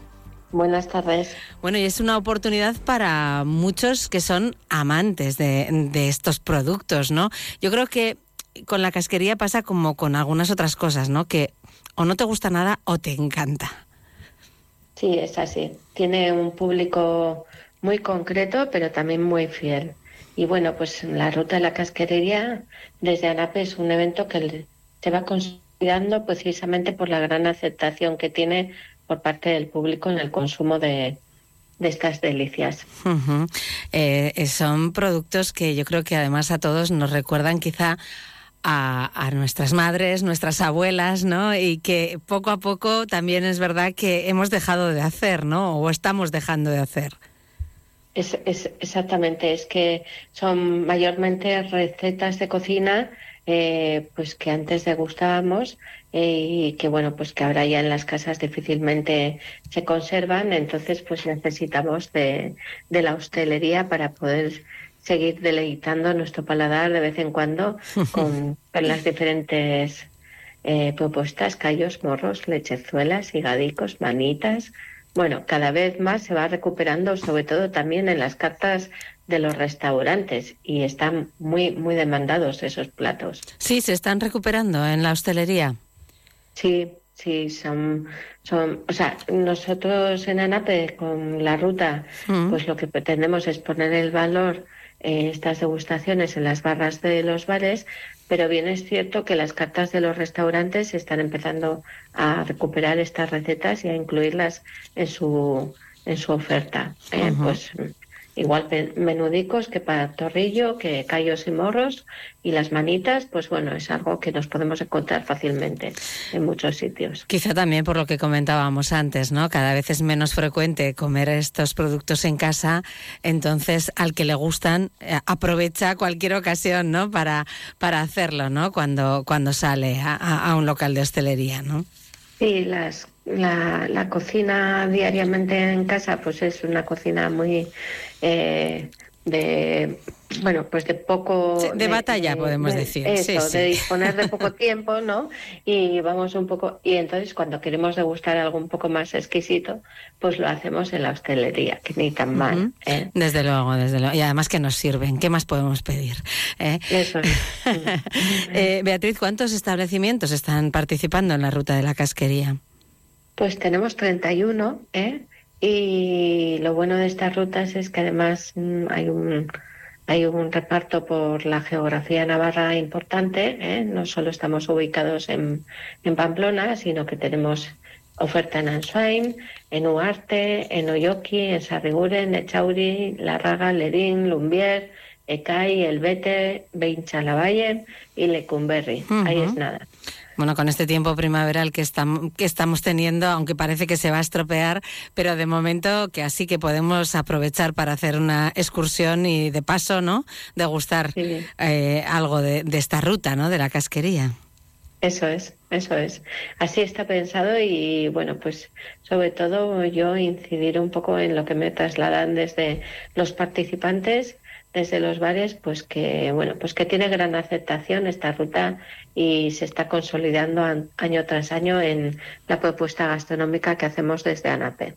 Con cada consumición, además, eh, mm, se recomienda un vino denominación origen Navarra. Mm, normalmente en estos platos suelen ser tintos, deos, eh, deos de Navarra, pero bueno, pues luego ya a gusto del consumidor, ¿no? Te iba a comentar que esto forma parte, ¿no? Esta ruta de la casquería, un poco de, de, la intención que tenéis desde ANAPE de hacer diferentes rutas gastronómicas centradas, bueno, en diferentes productos, ¿no? Que eh, lleváis ya una trayectoria de hacer este tipo de rutas. Y pero muy también en la línea de lo tradicional, ¿eh? Y de lo que lo que ha gustado siempre un poco a al consumidor, a los clientes, a las personas cuando nos acercamos a, la, a las barras de los bares. Tenemos otra muy interesante que le llamamos los clásicos, que pretende poner en valor precisamente ese pincho ¿eh? con el que normalmente identificamos a, a un bar, ¿no? Pues el frito del huevo en el bar tal, en la calle tal, el, el pincho de tortilla en el bar tal, en la calle tal, ¿no? Bueno, pues eh, pues son además los son pinchos que perduran durante todo el año en las barras de los bares y que lo que pretendemos con esa promoción es ponerlos en valor. Y bueno, realmente el público está claro que, que acepta muy bien ¿no? todas estas propuestas. Sí, son gran demandados ¿eh? y precisamente por eso los bares pues los mantienen en su oferta pues porque pues porque bueno pues porque la gente los identifica y los demanda con bastante asiduidad. Mm. Hay además eh, con esta ruta, como suele ocurrir también en otras, ¿no? Eh, mm, un incentivo, ¿no? De un boleto con el que se puede conseguir una consumición más un vino. Eso también gusta. ¿eh? sí, pues bueno, con la consumición te dan un boleto de rasca y gana y bueno, pues te puede tocar o no. Si te toca, te toca otra consumición en el mismo local o en cualquiera de los que están participando en la ruta. Y bueno, pues sí, pues... Como para no pues gustar, ¿eh? Sí, es un detalle. Eh, ¿Dónde se pueden encontrar las propuestas concretas para que quienes nos escuchan digan, venga, pues me voy a acercar yo a este sitio o a este otro, que, que están poniendo o están ofreciendo ese producto que a mí me encanta? Vale, pues en, en los bares está el folleto tradicional en papel, que puedes disponer de él y si no, por supuesto en la web de ANAPE, anape terminado siempre está toda la información, aunque luego también tenemos una que está centrada más en lo que es el tema de eventos gastronómicos, que es gastorrutasnavarra.com, donde está toda la información completa de los 31 participantes con la propuesta gastronómica con la que participan, el vino de O Navarra recomendado, bueno, horarios de degustación, está toda la información completa. Muy bien, gastrorutasnavarra.com. Pues ahí lo dejamos. Beatriz Uarte, secretaria general de ANAPE, gracias por estar con nosotros contándonos los detalles de esta ruta de la casquería. Gracias. Gracias a vosotros. Más de uno Pamplona, Onda Cero. En el centro del polígono Mutilva, estación de servicio MG Mutilva Ripost. Somos una estación de servicio tradicional en atención al cliente, pero nuestros precios son low cost, insuperables en combustible de alta calidad. Estación de servicio MG Mutilva. Y según el importe que repostes, te llevas un regalo. MG Mutilva Ripost, en la calle central del polígono Mutilva, con fácil acceso. Ven a conocernos y reposta con nosotros. Todos los miércoles tienes una cita con la Fundación Baluarte y nuestra orquesta, la Orquesta Sinfónica de Navarra. Conciertos, compositores, intérpretes, directores, la historia oculta de las obras y sus autores. Clave Navarra, toda la temporada juntos en Onda Cero.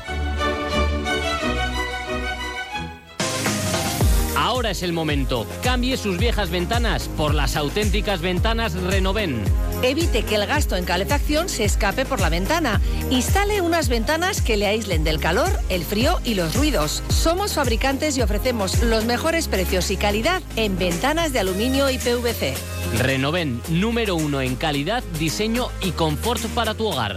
Infórmate en www.renoven.com. Yo elijo en Navagrés porque encuentro las mejores firmas en cerámicas, gresites, porcelanas. En Navagrés te ofrecemos últimas tendencias en cerámicas, también en grandes formatos al gusto de los diseñadores y decoradores más exigentes. Ven a verlas en nuestros nuevos ambientes. Navagrés en Polígono Tayunche, Noain. Elige bien. Elige Cerámicas Navagrés. Navagrés, Grupo Bilbu. Eh, tú, sí, sí, tú que ya conoces bien la cuchara de Martín y su oferta gastronómica. Que sepas que ahora abren de lunes a sábado a mediodía y a la noche. Y por supuesto los domingos a mediodía. Además, ahora también te llevan los arroces a casa. Busca Arrocería Cocot en la aplicación de Globo y disfruta de la cuchara de Martín en tu salón. Ya sabes, la cuchara de Martín, 948 33 20 33, al lado de la taconera, donde el Tres Reyes. Estaba ahí sentado un chico y me dijo, ¿has venido tú sola? ¡Viva San Fermín! Hola, Sos. Estamos con una chica que nos ha contado que ha sufrido una agresión sexual entre cuatro chicos y queremos denunciarlo. Lo peor no fue la situación vivida, sino todo lo que vino después. No pensé que iba a ocurrir lo que ocurrió.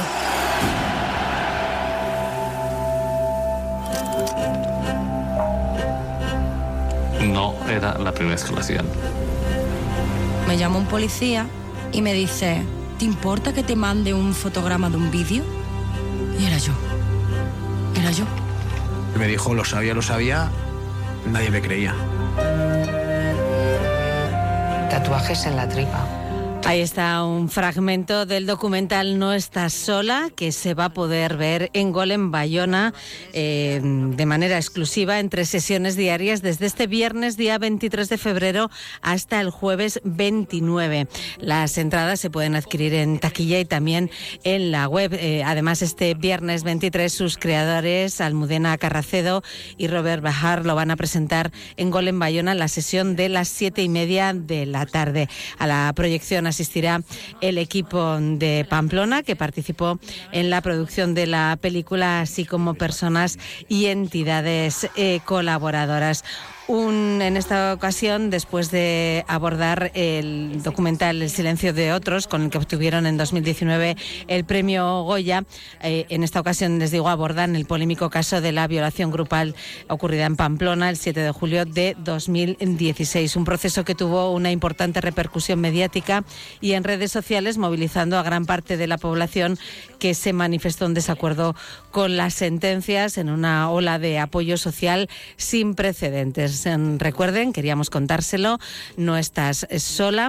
Eh, va a poder verse en Gol en Bayona de manera exclusiva en tres sesiones diarias desde el viernes hasta el jueves 29 de febrero. Mis peores vaticinios eh, se confirmaron.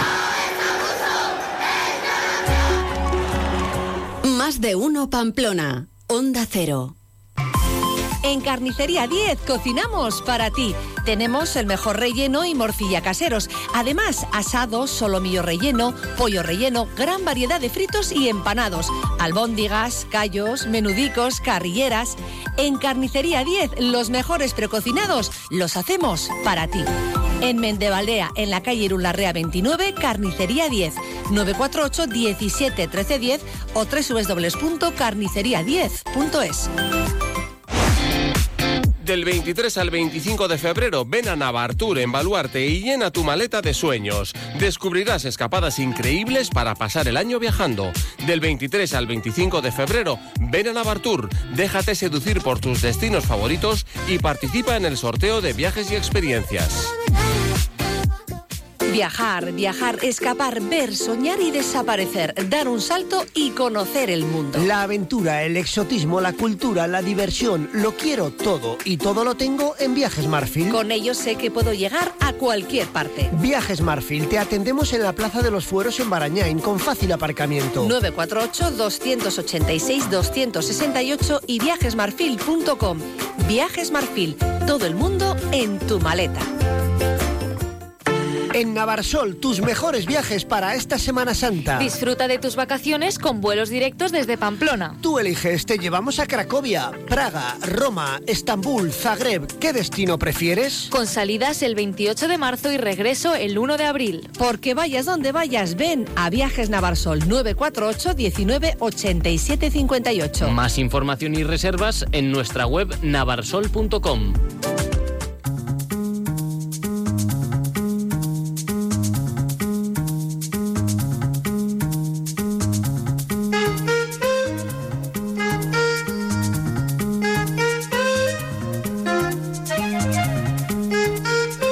de viajar, con la colaboración de Viajes Marfil y Viajes Navarsol.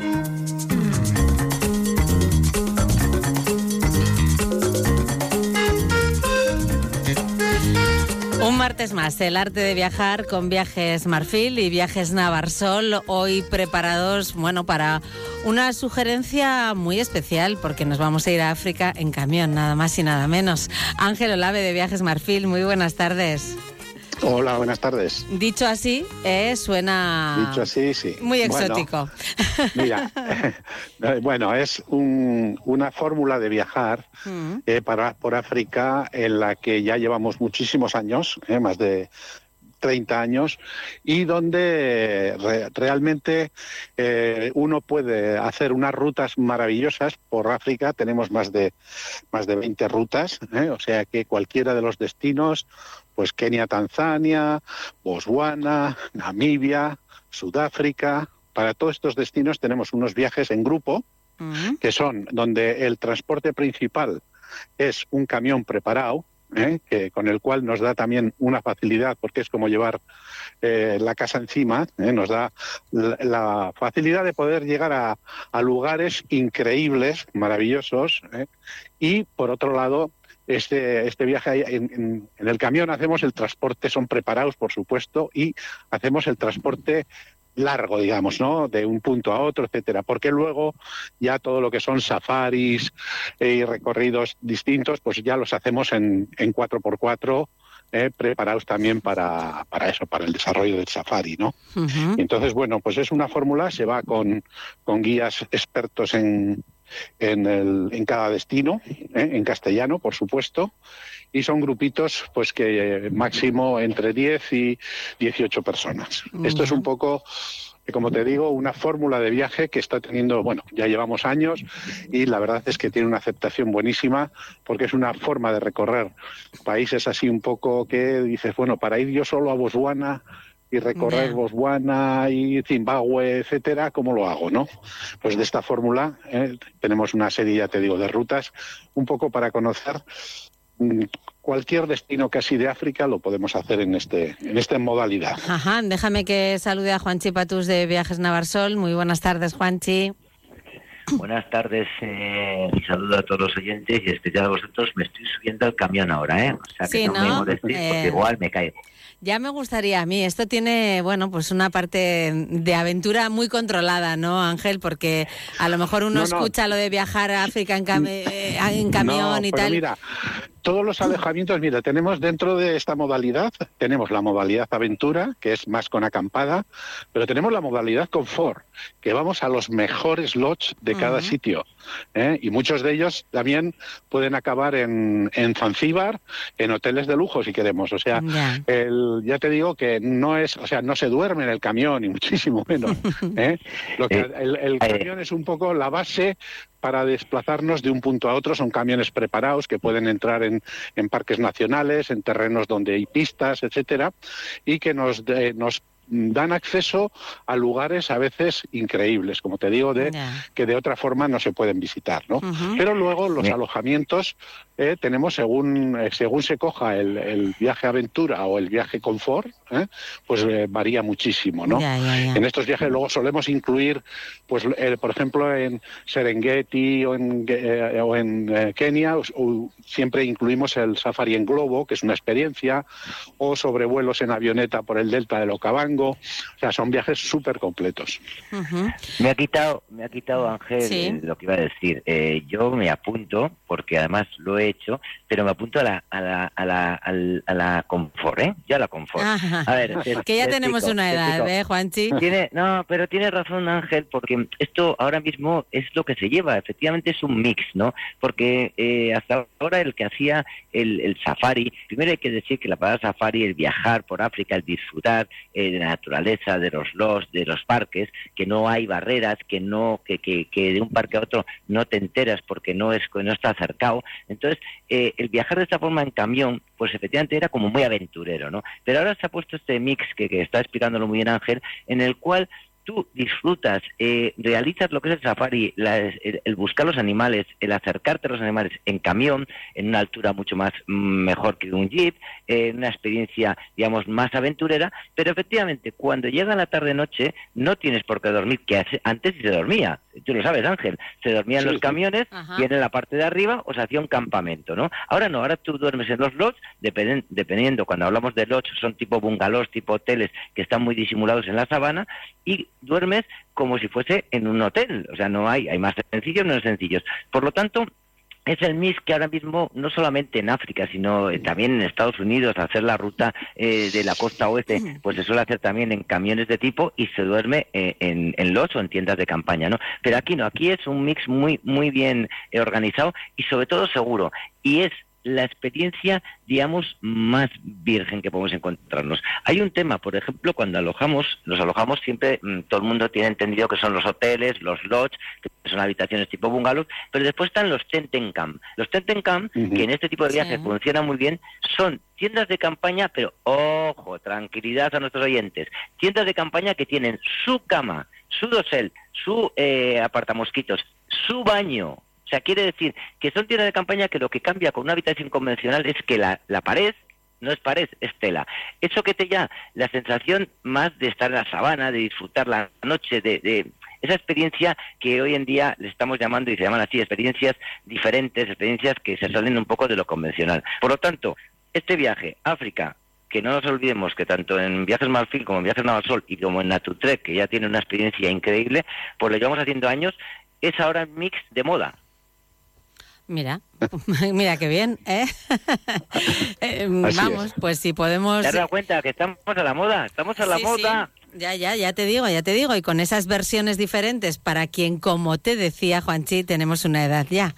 ¿eh? En el caso en el No, que no, estamos te- tú y yo. Te puedo decir, te puedo decir Marisa, que el cliente, que el cliente de esta, de esta modalidad es precisamente ya madurito, ¿eh? Madurito. No es, un, no es un cliente de chaval juvenil. Ya. ¿eh? No, bueno, no, bueno, o sea, cuidado, es que- eh. Cuidado a ver a quién llamas madurito, ¿eh?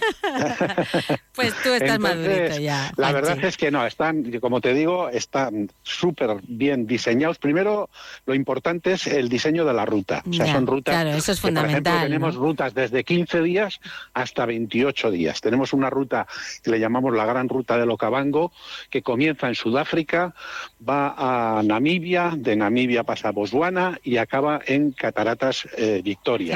La mayoría, la mayoría de los eh, programaciones de las rutas del- de la parte austral, del sur, casi todas acabamos en las Cataratas Victoria, que es una auténtica maravilla, ¿no? Y bueno, luego tenemos pues el- eh, tenemos todo lo que son, por ejemplo, en Uganda, eh, distintos eh, viajes para, para la observación de los gorilas, Ujú. para hacer el Parque Nacional eh, de Elizabeth, las Cataratas Murchison, en fin, unos viajes, como te digo, muy, muy recomendables. Son en grupo, con lo cual también se crea un ambientillo bastante bueno ¿eh?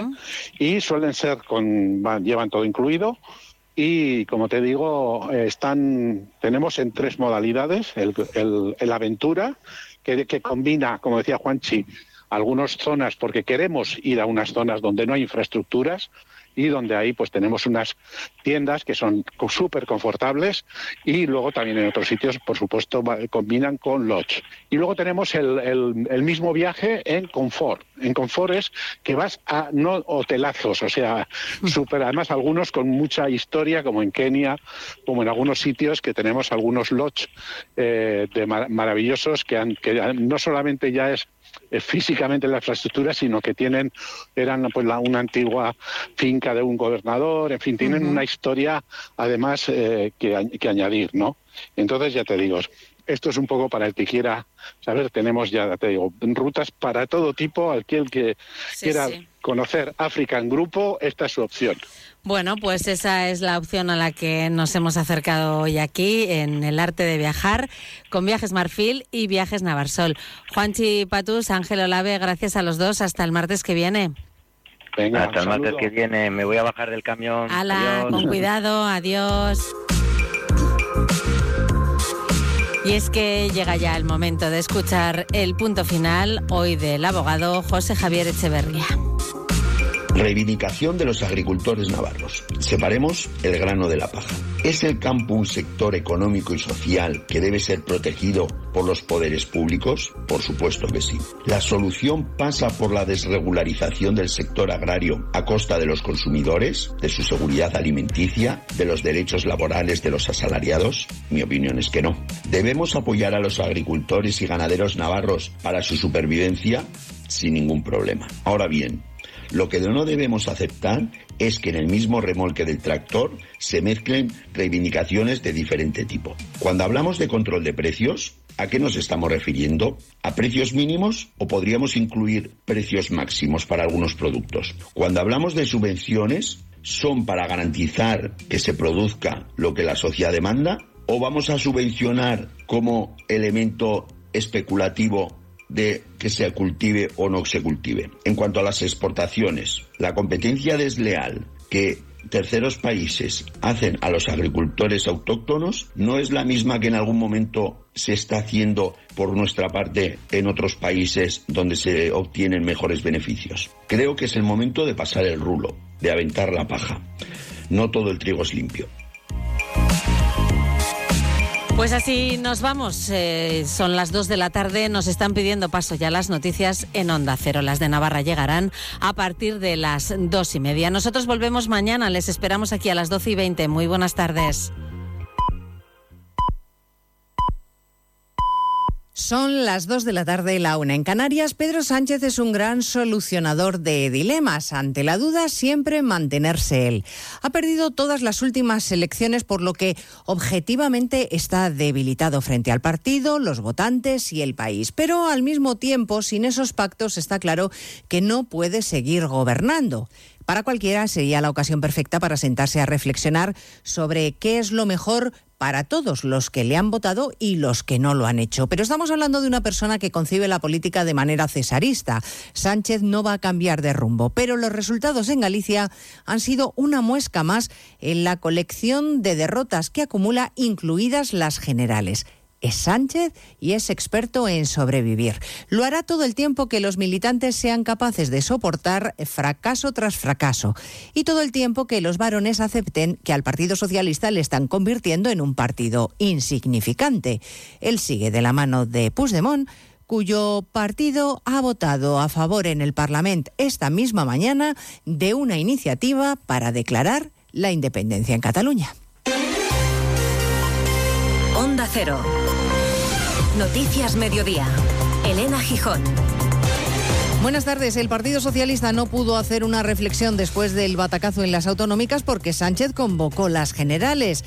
Eso es lo que ha dicho esta mañana el secretario general de los socialistas madrileños, Juan Lobato, que cree que ahora puede ser un buen momento para analizar qué está pasando en el partido. Lo que yo creo que hay que hacer es recuperar esa vocación de mayorías, esa ambición que siempre tuvo el PSOE de representar a la inmensa mayoría de la sociedad española. Tenemos unos objetivos muy claros que responden a valores de 150 años de historia, con unas políticas muy claras, concretas, que normalmente tenemos la capacidad de adaptar a los tiempos que corren, pero que responden a valores muy claros, pero con el objetivo de dirigirnos a la inmensa mayoría de la sociedad, no a pequeños nichos, tribus. Hoy quien está de celebración